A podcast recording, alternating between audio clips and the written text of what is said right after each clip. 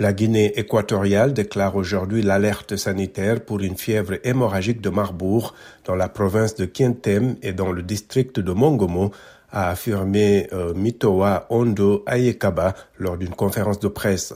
Un plan de confinement a été mis en place en étroite collaboration avec l'Organisation mondiale de la santé pour faire face à l'épidémie dans cette zone recouverte de forêts équatoriales denses de l'est de la partie continentale de ce pays qui comprend également deux îles principales.